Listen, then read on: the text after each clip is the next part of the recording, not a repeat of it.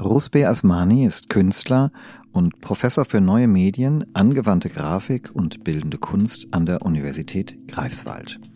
In seiner Arbeit setzt er sich unter anderem mit den Farben auseinander, deren Verwendung Unternehmen sich für ihre Produkte markenrechtlich haben schützen lassen. Uns interessiert, wie die Firmen auf seine Kunst reagieren und ob diese Auseinandersetzung eine Kritik am Kapitalismus ist oder doch nur ein ästhetisches Spiel. Denn im Mittelpunkt von Fantasiemuskel, dem Monopol-Podcast über Kunst, Wirtschaft und gesellschaftliche Transformation, steht die Frage, ob Kunst die Wirtschaft verändern kann. Mein Name ist Friedrich von Borries.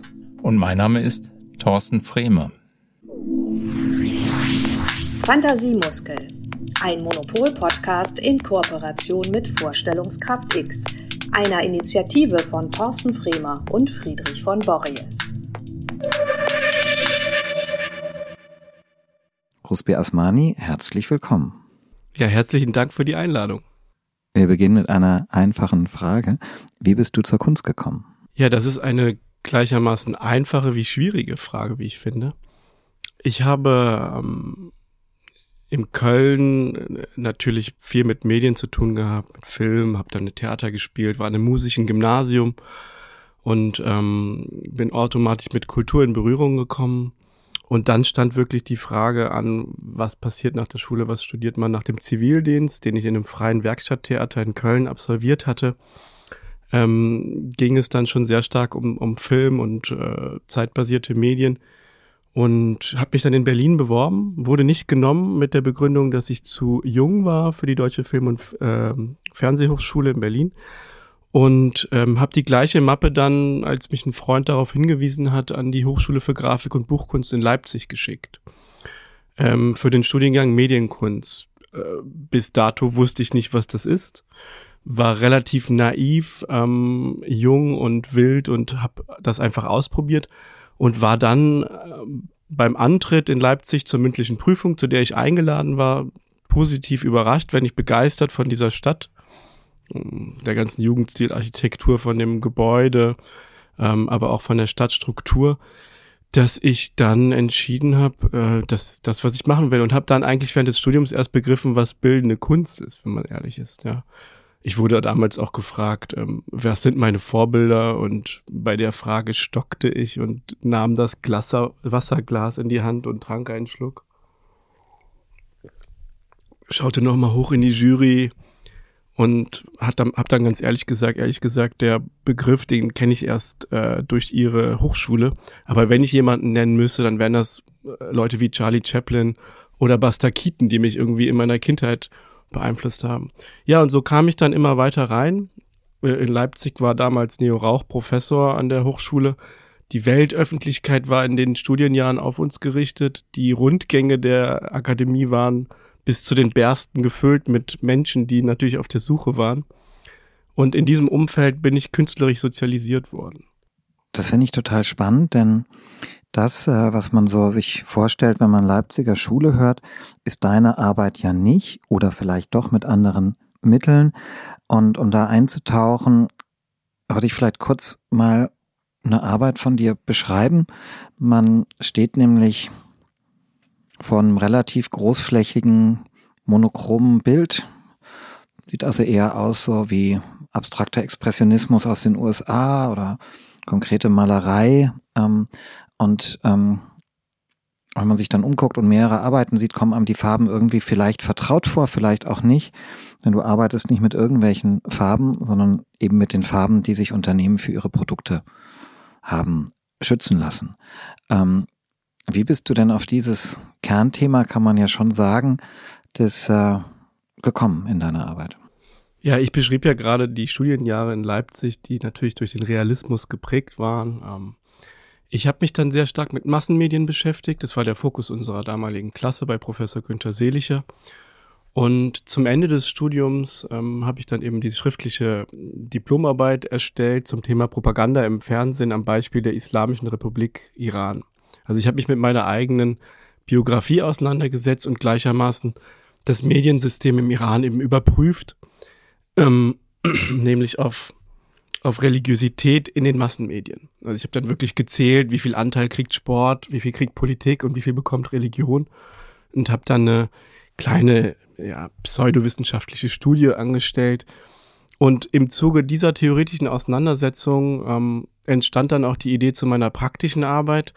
Das war dann eben eine Schokoladenfigur, wie man sie aus der Weihnachtszeit kennt. Ein Handteller großer Schokoladen-Nikolaus in Aluminiumstaniolpapier eingewickelt. Und das Motiv, was man dann eben sieht, ist nicht das klassische äh, religiös-christlich konnotierte Motiv des Nikolauses, sondern eben ein, äh, eine verschleierte Frau in einem Chador. Ähm, und mir lag damals sehr viel daran, ein eigenes Massenmedium zu schaffen, ein kleines Massenmedium, ähm, wenn man so will, ähm, das sich eben einfach konsumieren lässt, das Kommunikation betreiben kann und das aber auch subversiv oder subkutan äh, zumindest eine kleine Form der Veränderung herbeiführen kann. Ähm, bei der Beschreibung der Arbeit merkt man jetzt schon, ähm, ja, also ein, ein, ein Schoko-Nikolaus und dann sieht man eine verhüllte Muslima, was soll das? Äh, soll man jetzt, mich, ich wurde auch mal gefragt, soll man jetzt die Frau verspeisen? Dann sage ich immer, ja gut, bei äh, über 40 Millionen äh, Männern denkt man das nicht, wenn man denen den Kopf abbeißt. Aber sobald es eine, äh, eine Frau ist, ein weibliches Motiv, kommt dieser Gedanke auf. Und ich erzähle diese ganze ähm, Entstehung der Arbeit, weil als ich die Arbeit realisiert habe, entstand eben die Idee zu der von dir eben beschriebenen Arbeit der Color Marks. Denn ähm, die Druckerei, wo ich das habe produzieren lassen, ähm, die haben von mir nicht viel gefordert, außer eben, dass mein Name hinten drauf steht, die Adresse und ich durfte die Farbe lila nicht verwenden. In Verbindung mit dem Motiv. Und das hat mich schon. Mit dem Motiv Schokolade. Ja, genau. Also ein, äh, ein Schokoladenprodukt, äh, was eben verpackt ist und das darf eben nicht lila gekennzeichnet sein. Und das hat mich natürlich stutzig gemacht als äh, freier bildender Künstler, der mit Farben natürlich ganz natürlich äh, arbeitet. Der darf jetzt plötzlich nicht diese Farbe verwenden. Ich habe das dann, ähm, ich habe dann das Lila nicht verwendet, sondern eben in Blau verwendet. Habe mir aber dann das gemerkt und gedacht, das muss etwas Mächtiges sein. Also wenn ich sozusagen im Feld der Freiheit der Kunst etwas nicht darf, äh, dann, ja, dann, dann muss es eben äh, eine, eine immense Zäsur sein, eine immense Ver Veränderung. Und bin dann der Arbeit nachgegangen und in meinen Recherchen eben darauf gestoßen, dass eine ganze Reihe von Farbtönen eben geschützt sind, eben in den verschiedenen Waren- und Dienstleistungsklassen. Ne? Und dann äh, stößt man auf Firmen wie Aral Blau oder ähm, ein äh, Tricolor von BMW M3 ähm, äh, Deutsche Post Gelb. Also ich könnte die Namen jetzt hier so runterblättern lassen und ähm, habe dann eben in meinen Recherchen dann eben herausgefunden, welche Firmen sind das, welche Farbtöne sind das und habe die dann sukzessiv immer weiter bearbeitet und daraus eben abstrakte, teils monochrome, teils binäre Farbtafeln erstellt. Ja. Was bedeutet das für dich? Das ist ja interessant. Also du stellst das fest und du darfst damit nicht arbeiten und du fängst dann an, mit den Farben zu arbeiten. Ist das äh, eine kritische Auseinandersetzung oder was ist, was ist sozusagen erstmal die Aussage oder dein Gedanke dabei? Ja, also erstmal mag ich es sehr, als Künstler in den Graubereichen zu arbeiten. Also was ist erlaubt, was ist nicht erlaubt, weil ich denke, dass die Kunst es auch kann und sollte. Also wenn man sagen kann, dass es eine gesellschaftliche Verantwortung von Kunst gibt, dann ist es vielleicht diese. Äh, das Unaussprechliche auszusprechen oder so. Also ich sage auch immer, wenn man im Museum oder im, in der Ausstellungseröffnung in der Galerie steht, da steht dann plötzlich die Person, die den Wein abgreift, neben dem Firmenchef eines großen Unternehmens. Und das gibt's eigentlich kaum in unserer Gesellschaft. Ne? Meist, meistens ist es alles sehr gated und äh, abgeschirmt. Man äh, gelangt gar nicht äh, hinein und auch, auch gar nicht in, in den Dialog mit, mit äh, äh, zwischen den Klassen und das ist eben in der Kunst anders. Und was mich dann eben schon immer früh interessiert hat, ist ähm, Arbeiten zu machen, die nicht nur äh, formal ästhetisch äh, wirken, sondern eben auch ähm, einen dritten Bereich eben bespielen. Ob es jetzt Verwunderung ist, manche stehen davor und sagen, das kann ich auch, dann sage ich, ja, machen Sie das mal zehn Jahre lang, können Sie das dann immer noch. Ähm, immer wieder die gleichen Farben zu bearbeiten oder so. Und ähm, also das sind eben Bereiche, die mich interessieren. Ne? Also nicht nur ähm, im klassischen Sinne, ja, wie, wie, wie habe ich es mal gelernt in der Malerei, man muss der Göttin Malerei dienen. Es klingt jetzt ja fast so, als sei das Aushalten von Langeweile eine Qualität künstlerischen Arbeitens, wenn du sagst, das müssen sie dann auch zehn Jahre aushalten, immer nur mit diesen geschützten Farbtönen zu arbeiten. Hm, ja, absolut. Also ich würde da für mich sprechen wollen. Ist auch eine gute äh, Frage, ob das, ähm, ob Langeweile da eine große Rolle spielt. Ich würde sagen, ja. In meinem Studium habe ich eben sehr viel hin und her probiert und sage den Studierenden auch immer, dass das ist genau die Zeit, wo man, wo man wild hin und her springen sollte. Irgendwann wird es dann aber eben ernst und dann braucht man eine gewisse äh, Nachvollziehbarkeit, wie ich finde. Also wie, wie, ähm, wie schafft man mit einem Werk auch etwas, was Tiefe hat. Und, ähm, und ich kann in dem Fall auch nur für mich sprechen. Ich habe tatsächlich eine Arbeit gefunden, die sich selbst nach, ich glaube 2012 habe ich damit angefangen, jetzt sind wir 2023, selbst nach elf Jahren mir immer noch keine Langeweile offenbart. Also weil ich an der Oberfläche eigentlich im Grunde genommen nur den Staub weggefahren habe und plötzlich herausgefunden habe, in was für ein ökonomisches System ich da reingestochen habe. Ne? Durch den Zufall eben. Ne? Und äh, wenn man dann eben als Künstler ähm, arbeitet, ähm, dann finde ich das schon eine Qualität, wenn man etwas über einen längeren Zeitraum äh, und mit einer gewissen Konzentration verfolgt. Ja. Das ist spannend, weil wir ja das Verhältnis über das Verhältnis von Kunst und Wirtschaft sprechen in diesem Podcast. Und da würde mich sofort interessieren, Gibt es denn in all dieser Zeit und Langeweile auch spannende Gespräche mit den Unternehmen? Also kommst du direkt in Kontakt äh, mit Unternehmen über deine Kunst? Ja, absolut. Also ich würde sagen, eben, das ist auch eine Qualität davon, dass man ähm, über den längeren Zeitraum eben auch äh, eben mit, mit dem System, mit dem man arbeitet, auch in Berührung kommt. Ähm, ich habe das Buch gemacht, ähm, was im Spektor Verlag erschienen ist, 2017 mit dem Titel äh, Ruspe Asmani 72 Color Marks. Und das ist ein sehr aufwendiges Buch. Also ich habe es im Offset gedruckt und jeder, der Bücher macht, der weiß, dass äh, Sonderfarben immer sehr teuer und aufwendig sind. Und ich habe äh, mit 95 Sonderfarben im Offset gedruckt. Also eigentlich eine absurde Konstruktion, wenn man so will. Und das war dementsprechend aber auch teuer. Insgesamt über 20.000 Euro für 500 Exemplare.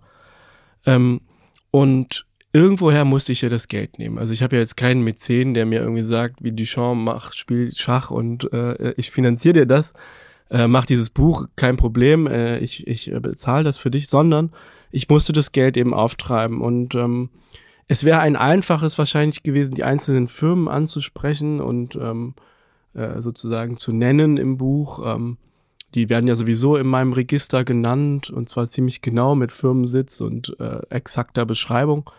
Das wollte ich aber nicht, weil ich finde, dass man auch ein Stück weit an Freiheit verliert in einem gewissen Weise, wenn man ähm, wenn man eben äh, sich zu viel reinreden lässt. Ne? Dann geht's dann plötzlich darum, stehe ich neben der äh, neben der Firma oder der. Da wollte ich eben nicht ähm, äh, mir reinreden lassen. Also habe ich eben ein bisschen oben drüber geguckt auf der Metaebene wer sind eigentlich Farbklassifikationssysteme? Also die Firmen, die im Grunde genommen ähm, ja äh, äh, diese Farbregister erstellen, Farbfächer erstellen. Und da habe ich dann mit RAL einen Partner gefunden.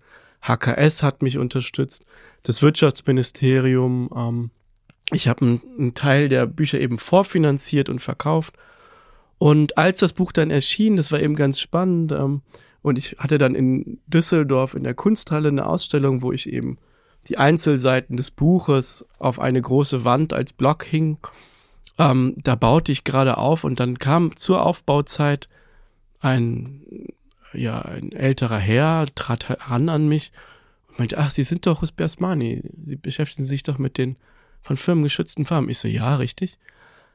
Ja, ähm, Kiembaum mein Name. Und das ist eben äh, die Firma Kiembaum Consulting, die eben eine dieser Farben äh, besitzt und äh, mit denen ich aber seitdem sehr viel im Austausch bin, weil die eben auch eine Kunstförderung haben und auch ein Kunstverständnis, was mit meinem zusammengeht. Ja, also ähm, so dass in diesem Dialog viel entstanden ist. wenn ich, ich meine, wenn die Zeit ist, kann ich noch mal ein anderes Beispiel nennen. Gerne. Ja. Ähm, es gab das Problem, dass ich die meisten der Farben eigentlich ähm, erkennen konnte und auch ähm, herausfinden konnte, welcher spezielle Farbton das ist. Bei einer Firma ging es aber nicht. Und das war die Firma Klaas. Man kennt Klaas vielleicht von vollautomatischen Erntemaschinen, die auf, auf Feldern stehen. Das sind diese großen Mähdrescher in diesem Saatengrün. Das ist auch die Farbbezeichnung ein RAL-Farbe und ich äh, fragte dann auch meinen Kontakt bei RAL an, äh, ja, kannst du mir den exakten Farbcode nennen? Nee, kann ich nicht. Diese Farbe haben wir exklusiv für Klaas anmischen lassen. Ähm, da müsstest du dich schon erkundigen bei der Firma. So, das war dann der Moment, wo ich dann auch in Dialog trete mit der Firma. Also eher im, im Sinne einer Recherche, wenn man will. Ähm, hab dann mit der Marketingabteilung zu tun gehabt und mit der Presseabteilung und es war dann ein ganz interessanter Austausch. Die haben mir dann auch den Farbton genannt und meinten dann, ja wunderbar, dann ähm, wollen Sie nicht mal zu uns kommen und Ihre Farbtafeln vorbeibringen und zeigen. Und dann meinte ich, ja nee, ich bin ja kein Teppichverkäufer, der Ihnen die, die Stoffmuster vorbeibringt. Aber Sie können sehr gerne auf meine aktuelle Ausstellung in der Galerie Werner Klein vorbeikommen und äh, sich die Arbeiten ansehen. Na gut, damit war der Kontakt aber auch schon wieder abgebrochen und das ist dann auch manchmal so. Also ich probiere dann schon, mich nicht anzubiedern, das ist mir schon wichtig. Andererseits scheue ich aber auch den Dialog nicht, ganz im Gegenteil. Ne? Vielleicht dann nochmal zur Grenze. Ähm, was würdest du machen, wenn ein Unternehmen zu dir sagt, okay, Sie sind ja der Experte für diese Farben, Sie setzen sich mit der Wirkung auseinander, Sie kennen alle möglichen Unternehmen, welche Farben die einsetzen. Wir denken da auch drüber nach. Ähm, können Sie uns beraten? Können wir ins Gespräch kommen? Ähm, würdest du das dann aus Neugierde machen oder würdest du sagen, nee, das ist dann ja keine Kunst mehr? Oder würdest du dich fragen, ob du das irgendwie als Kunst machen kannst? Also wie, wie, wie lotet man eine Haltung in diesem Graubereich aus, wenn man nicht selber der Akteur ist, wie du das gerade beschrieben hast, sondern wenn die in Anführungszeichen andere Seite der Akteur ist? Ja, ist eine ganz, ganz spannende äh, Frage und auch, auch Vorstellung, wie ich da rangehen würde. Es ist noch nicht passiert in der Form. Also ich wurde schon oft gefragt, ob ich was machen kann und so.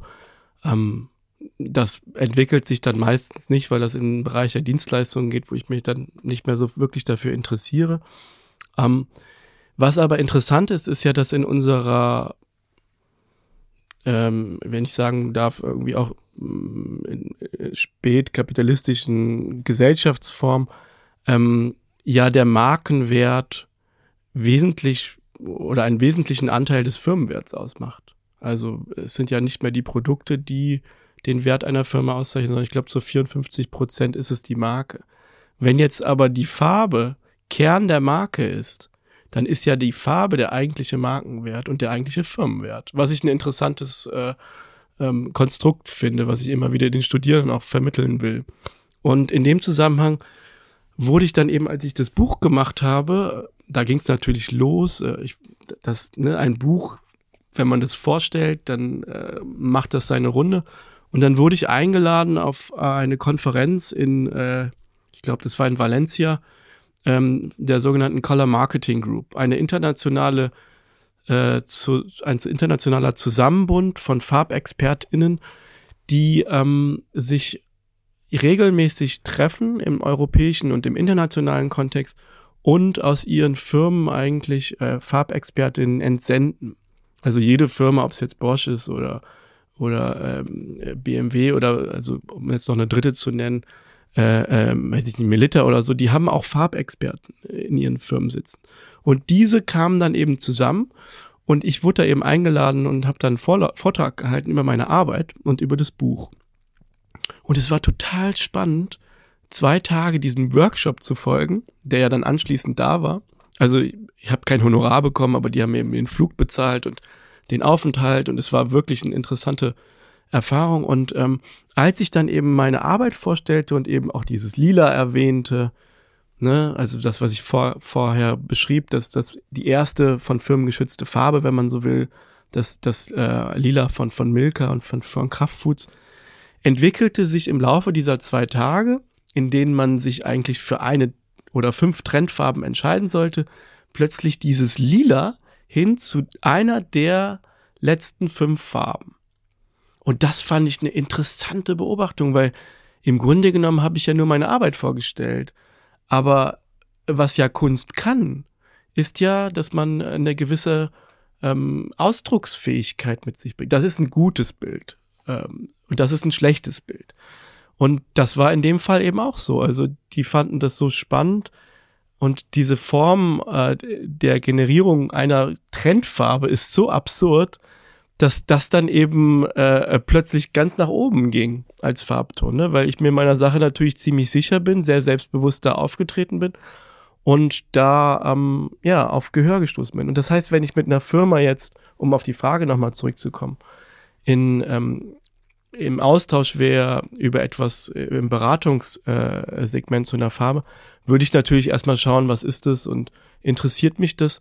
Ich würde nicht von vornherein Nein sagen. Also das habe ich auch gelernt. Also ich würde immer sagen, ich würde es eher probieren, um das Thema anzusprechen, als von vornherein die Tür zuzumachen. Aber das müsste man wirklich von Fall zu Fall entscheiden. Du beschreibst ja schon eine Form politischer Reflexion mit ästhetischen Mitteln.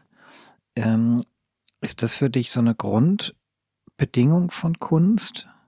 Ist das auch was, was du deinen Studierenden in Greifswald vermittelst? Ihr hattet jetzt ja auch ähm, große Aktionen im Stadtraum. Auch du gehst in deiner Arbeit, so mein Eindruck, ja auch jetzt mehr in den Stadtraum, nicht nur im Galeriekontext, sondern auch auf Plakaten, auf Litfaßsäulen. Auch mit den Studierenden in Greifswald ging es in den öffentlichen Raum, äh, auch auf medial bespielte ähm, Werbeflächen, ähm, auch in Kooperation mit ähm, Anbieter dieser Werbeflächen. Ähm, also wie arbeitest du mit deinen Studierenden in diesem Verhältnis von kommerzieller Realität, politischer Reflexion und ästhetischer Transformation, Umsetzung? Hm. Das ist ganz schön beschrieben. Ähm, die ähm, Arbeit im öffentlichen Raum ist mir natürlich sehr wichtig. Ich wurde dann eben, was 2017 äh, war wirklich ein spannendes Jahr, weil ich zeitgleich das Buch gemacht habe und eben gefragt wurde, ob ich mit meinen von Firmen geschützten Farben, also den Color Marks, auf die Litfaßsäule möchte. In Köln auf 54 Litfaßsäulen. Das ist so ein Zusammenbund ähm, zwischen der Stadt Köln und Ströer die eben ähm, ja immer mehr digitale Flächen im öffentlichen Raum auch scha schaffen. Die Flächen sind aber gepachtet auf Quadratmeterzahlen und wenn sozusagen neue Flächen entstehen, müssen andere weichen. Und in einem um Umwidmungsverfahren werden äh, Teile dieser Flächen eben zu Kultursäulen äh, äh, ge äh, gemacht oder transformiert, die dann eben äh, ja subventioniert sind, günstiger sind, teilweise kostenlos. Und diese 54 damaligen äh, Kunstsäulen waren wirklich äh, nur für eine künstlerische Position gedacht, die auf all diesen Säulen steht. Und das war für mich natürlich toll, weil also das war ein Zirkelschluss der Arbeit. Die Litfaßsäule 1854 von Ernst Litfaß geschaffen, ist ja der Urort von Werbung. Also zur Zeit der Industrialisierung als Marken entstanden und als äh, das erste Mal im Grunde genommen auch Werbung im Anzeigenwesen gemacht werden sollte, man nennt es ja auch die Anschlagssäule, da wurden dann eben äh, diese Litfaßsäulen aufgestellt, erstmals in Berlin äh, und dann breitet sich das Thema natürlich weiter aus.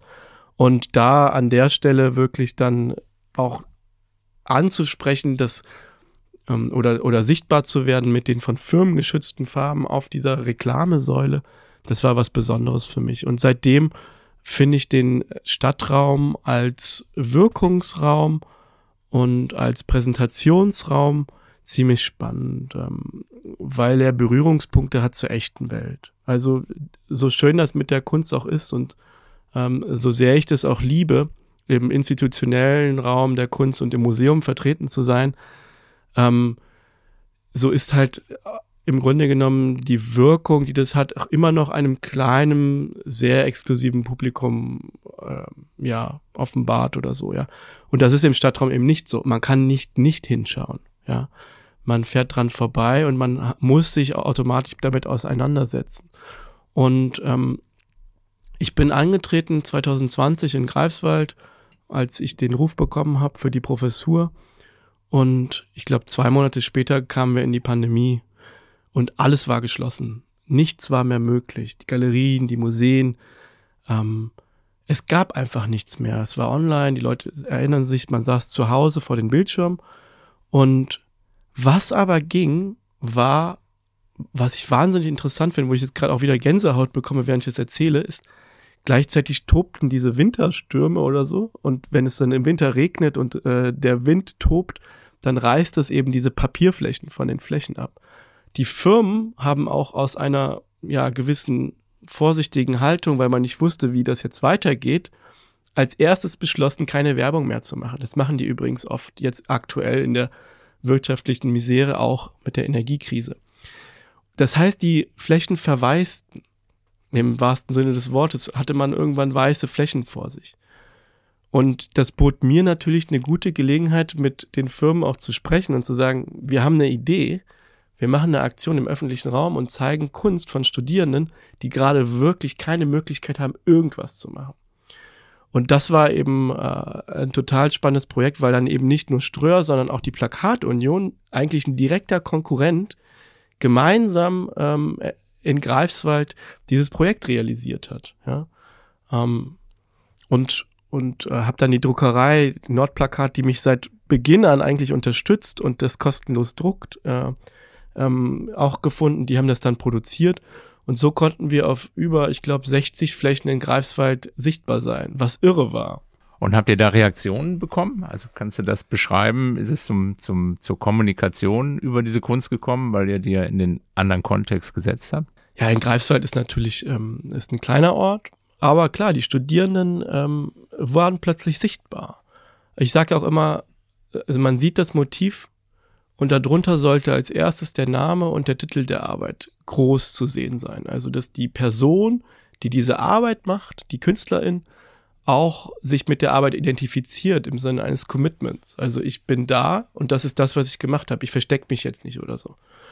Und ähm, das hat natürlich dazu geführt, dass die Studierenden plötzlich sichtbar waren. Es sind auch viele Lehrerinnen, die ausgebildet werden.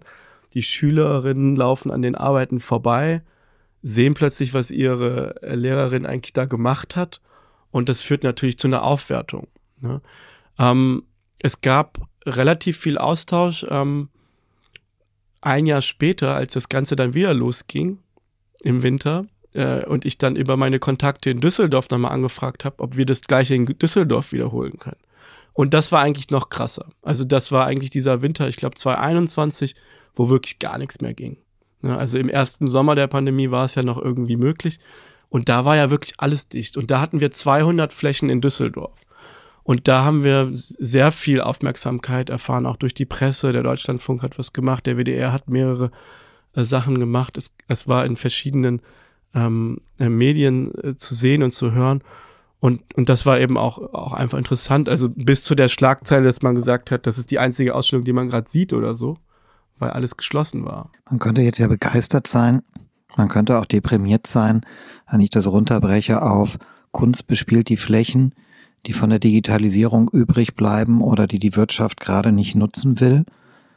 Ähm, was kann denn Kunst noch anderes erreichen, als die verwaisten Räume des Spätkapitalismus zu verhübschen?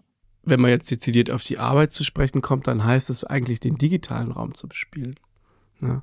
Also nicht nur reinzugehen da, wo Platzhalter sind, ähm, sondern diese Werbeflächen im Grunde genommen zu verdrängen. Das finde ich ja eigentlich spannender. Ja. Also in der, ich, das Projekt wird ja weitergeführt. Wir bezahlen da ja auch dafür. Das muss man ja auch einfach so sagen. Es ist jetzt nicht so, dass die Firmen dann so ho, ho, ähm, mäzenatisch daherkommen und sagen, kein Problem, wir äh, bieten euch die Möglichkeit, sondern es wird eben Kapital dafür genutzt, um eben künstlerische Arbeiten zu zeigen. An der Stelle, wo eigentlich Werbung steht. Was dann natürlich interessanterweise passiert ist, wenn Studierende direkt darauf einwirken und das thematisieren. Ich sage auch immer den, äh, den Kooperationspartnern, sie müssen auch wirklich überlegen, ob sie sich darauf einlassen wollen, weil hier wird auch diskursiv eigentlich drüber gesprochen, ne? was da jetzt eigentlich gerade passiert.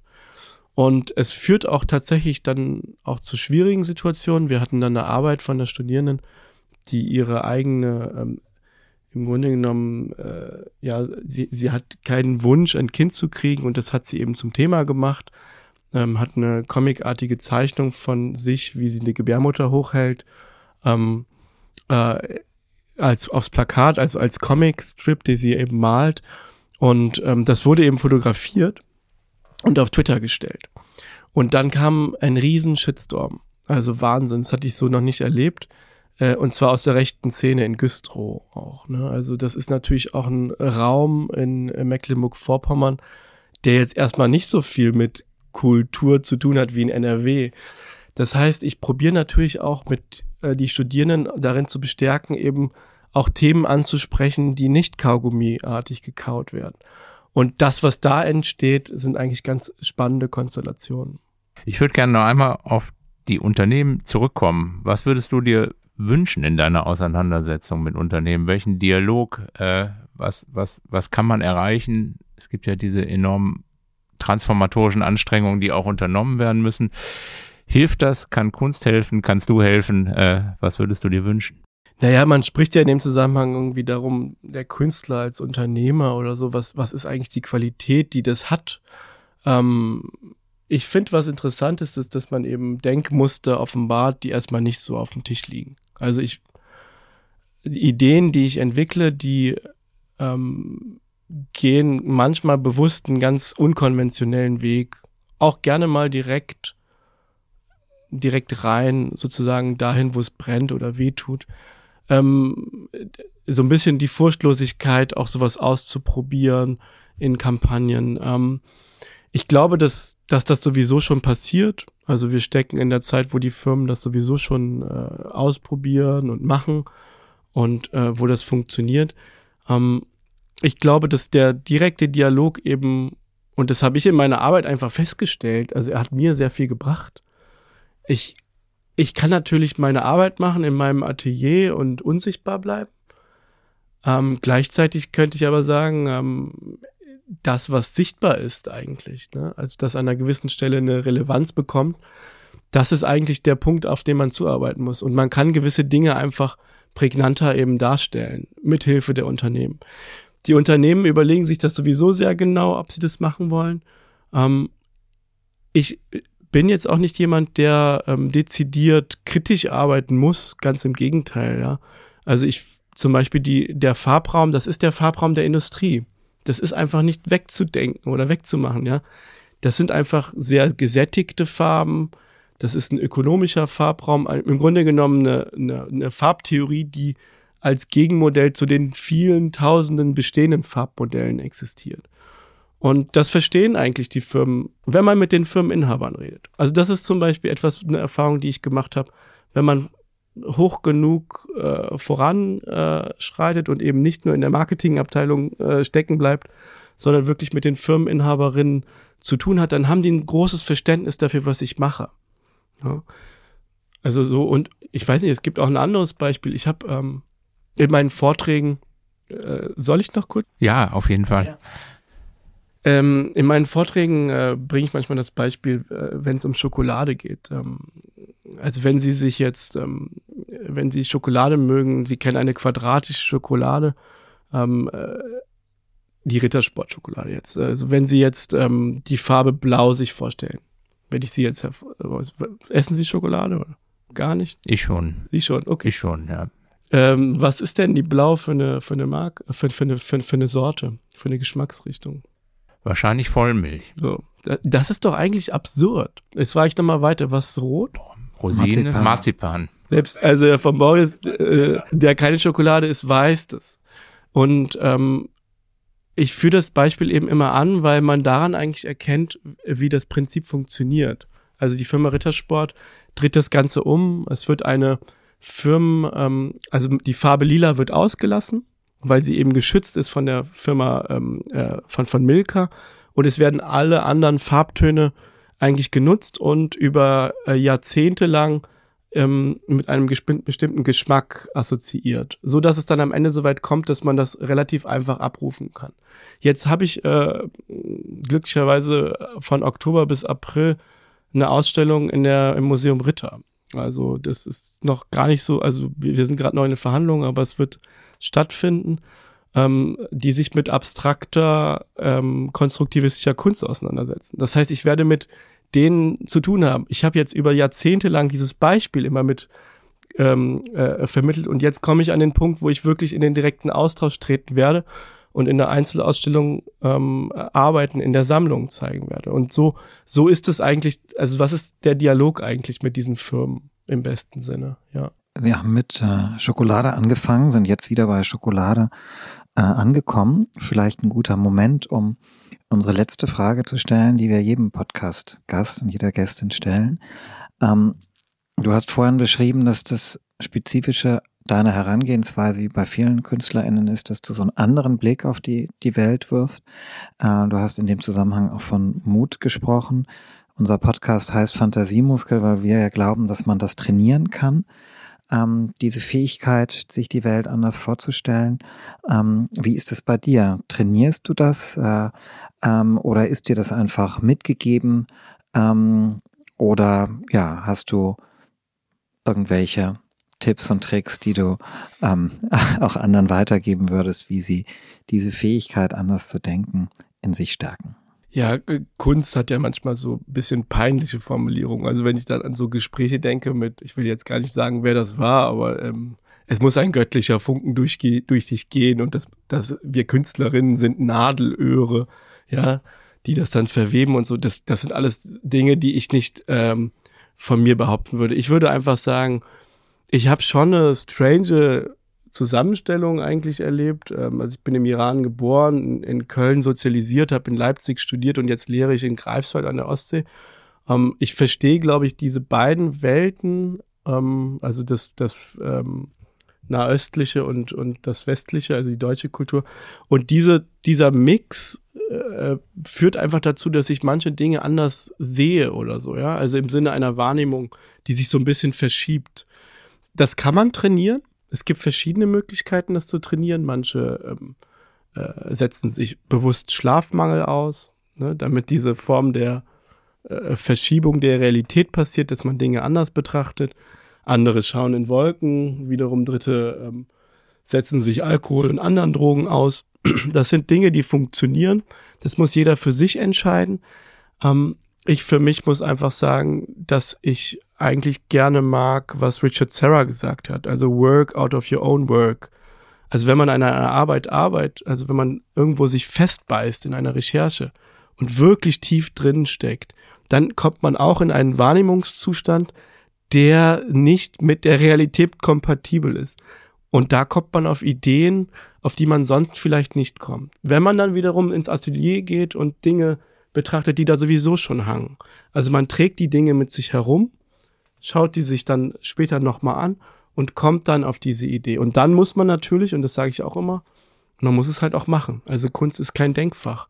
Ne? Also, sondern das, was uns eben unterscheidet von der Geisteswissenschaft, ist, dass wir handeln, dass wir rausgehen, die Dinge machen, umsetzen, probieren, ne? eine gewisse Form bringen, eine Form, die auch widerständig ist, ne? ein Material versuchen zu beherrschen, dass es nicht von der Wand fällt, wieder ne, im übertragenen Sinne, sondern dass es den Bestand hält. Und das ist vielleicht etwas, ähm, wo ich sagen kann, das kann man auch trainieren. Da kann man sich ja gleich eine ganze Menge raussuchen an Tipps. Vielen lieben Dank, Rosbe Asmani, für das tolle Gespräch. Ja, vielen Dank. Danke. Und in der nächsten Folge vom Fantasiemuskel treffen wir den Künstler Julius von Bismarck der sich in seiner künstlerischen Praxis mit der Verortung des Menschen in seiner Umwelt und mit dem, was wir gesellschaftlich als Natur verstehen, auseinandersetzt. Fantasiemuskel. Ein Monopol-Podcast in Kooperation mit Vorstellungskraft X, einer Initiative von Thorsten Fremer und Friedrich von Borries.